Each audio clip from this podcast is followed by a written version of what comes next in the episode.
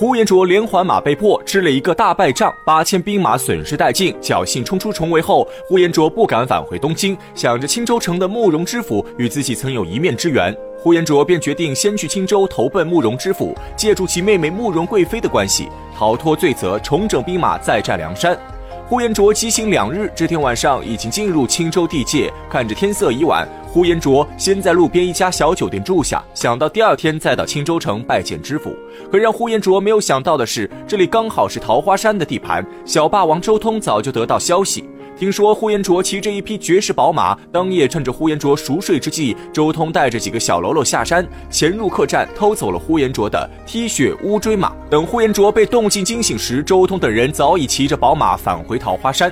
呼延灼当场叫苦不迭。他自从在梁山吃了败仗后，虽然侥幸逃出升天，可却身无分文。为了盘缠路费，呼延灼甚至变卖了身上的束腰玉带。即使潦倒成这样，呼延灼还是舍不得让宝马受半点委屈。一路上给他买的都是最好的草料，只因为这匹马是宋徽宗亲自赐予，身份无比尊贵。眼下却被桃花山的小贼偷走了。呼延灼气得七窍生烟，恨不得立刻杀上山寨抢回宝马。可找来店小二一打听，呼延灼才知道桃花山上有周通和李忠坐镇，二人手下还有五六百小喽啰，单靠他自己的力量恐怕于事无补。想到此处，呼延灼只能强行压下怒火。好不容易挨到天明，呼延灼立刻赶往青州府，见到慕容知府后，呼延灼把自己的遭遇如实说了一遍。这慕容知府本名慕容燕达，其妹妹是宫中的慕容贵妃，正是凭借这层关系，慕容燕达才当上了青州知府。这些年虽然油水捞了不少，可也有让他万分头疼的事情，那就是青州匪患特别严重。先前有二龙山、桃花山和清风山，好不容易清风山被梁山收编了，慕容彦达还没来得及庆祝，可孔太公的两个儿子孔明和孔亮因为失手杀人，又占了白虎山落草为寇。这三个地方都是易守难攻，山上的头领个个武艺高强。慕容彦达本来有秦明和黄信撑场子，可自从这二人叛变之后，慕容彦达手下已经没有能征善战的大将，只能眼睁睁看着贼寇的势力越来越大。这样下去，青州城早晚也有危险。慕容彦达有心剿匪，却无力回天。正在忧愁之际，刚好呼延灼主动送上门来。慕容彦达知道呼延灼本领非凡，因此当场答应帮呼延灼向朝廷求情。但他有一个条件，那就是让呼延灼先带兵扫清这三座山头上的贼寇。呼延灼本就与桃花山有仇，时刻想着夺回宝马。当下二人一拍即合。带着慕容燕达借给自己的两千兵马，呼延灼浩浩荡荡杀奔桃花山。到了桃花山脚下，小霸王周通带着一百小喽啰早已等候多时。仇人相见，分外眼红。呼延灼挺起双鞭，拍马出战。周通不知呼延灼的厉害，挺枪上前迎战。结果二人才斗了六七回合，周通已经落入下风。他心知自己不是呼延灼对手，卖个破绽，匆忙逃回山上。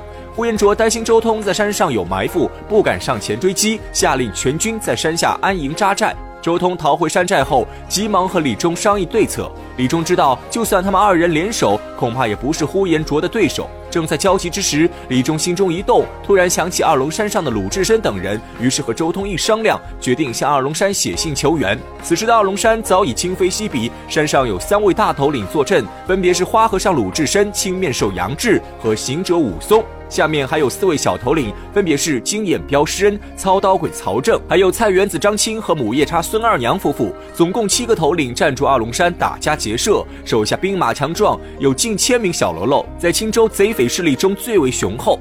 接到桃花山的求援书信后，二龙山立刻召开全体会议。鲁智深还记着李忠昔日的小气行径，本不想帮忙，可杨志觉得桃花山和二龙山都是绿林中人，桃花山既然开口求助，如果他们不出手帮忙的话，有违江湖道义。而且呼延灼明摆着这要剿灭所有贼寇，桃花山一灭，下一个就是他们二龙山，敌人的敌人就是自己的朋友。从这一点来说，他们应该出手相助。鲁智深觉得杨志言之有理，他本就不是什么小气之人。几人商议一番后，决定派施恩等四人留守山寨，而他们三人点起五百小喽啰，立刻动身援助桃花山。李忠听说二龙山要来帮忙后，心中大喜，带着三百小喽啰下山助战。结果正好与呼延灼打个照面，二人当场动起手来。李忠比周通要稍强一点，但也不是呼延灼对手。二人斗了十几回合，李忠体力不支，找个机会策马逃回山上。呼延灼正要追杀李忠，只听见背后突然传来呐喊之声。呼延灼回头一看，一个胖大和尚抡着禅杖赶到近前，来人正是花和尚鲁智深。鲁智深见了呼延灼也不答话，举起手中禅杖来战呼延灼。呼延灼急忙挺鞭招架，二人在阵前你来我往，打得不可开交。眨眼间已斗了五十多回合，不分胜负，两边各自鸣金收兵。短暂休息过后，呼延灼点名道姓要再战鲁智深。鲁智深刚要出战，却被旁边的杨志拉住。杨志看呼延灼如此嚣张，当场拍马出列，舞刀直取呼延灼。二人又斗了五十多回合，不分胜负。看着天色不早，双方各自鸣金收兵。鲁智深担心呼延灼晚上偷袭，带着众人撤退二十里安营扎寨，想着明天再和呼延灼决一死战。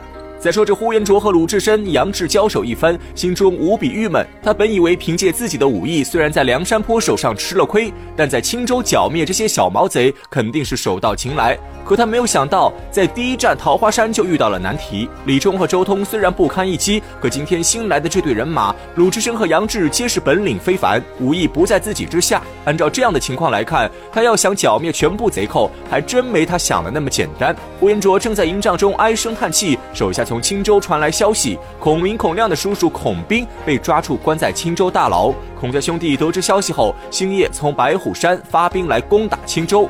慕容彦达命令呼延灼率军回援，这倒正合呼延灼心意。他本就担心打不下桃花山，自己颜面尽失。如今接到青州的命令，呼延灼顺势整顿兵马，星夜赶路返回青州。等呼延灼赶到青州城下时，正巧遇上孔明、孔亮的兵马，双方就在青州城下厮杀起来。孔明不知深浅，挺枪来战呼延灼，结果斗了二十多回合，孔明学艺不精，被呼延灼当场生擒。孔亮见势不妙，带领手下逃之夭夭。这一战，呼延灼算是大展神威，把之前丢的面子都找了回来。慕容彦达也是大喜过望，立刻摆下酒宴为呼延灼庆功。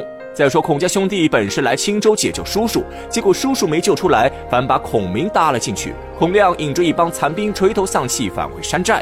走到半路时，迎面遇上一队人马。孔亮抬头一看，来人正是行者武松。原来李忠、周通看到呼延灼撤回青州，料定他短期内不会再来。二人对鲁智深千恩万谢，又把踢雪乌骓马送给鲁智深。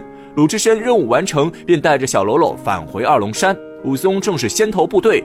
武松和孔明、孔亮曾经有过一面之缘。听孔亮说完事情原委后，武松立刻找到鲁智深和杨志，商量着召集三山所有兵马攻打青州，誓要生擒呼延灼，救出孔明。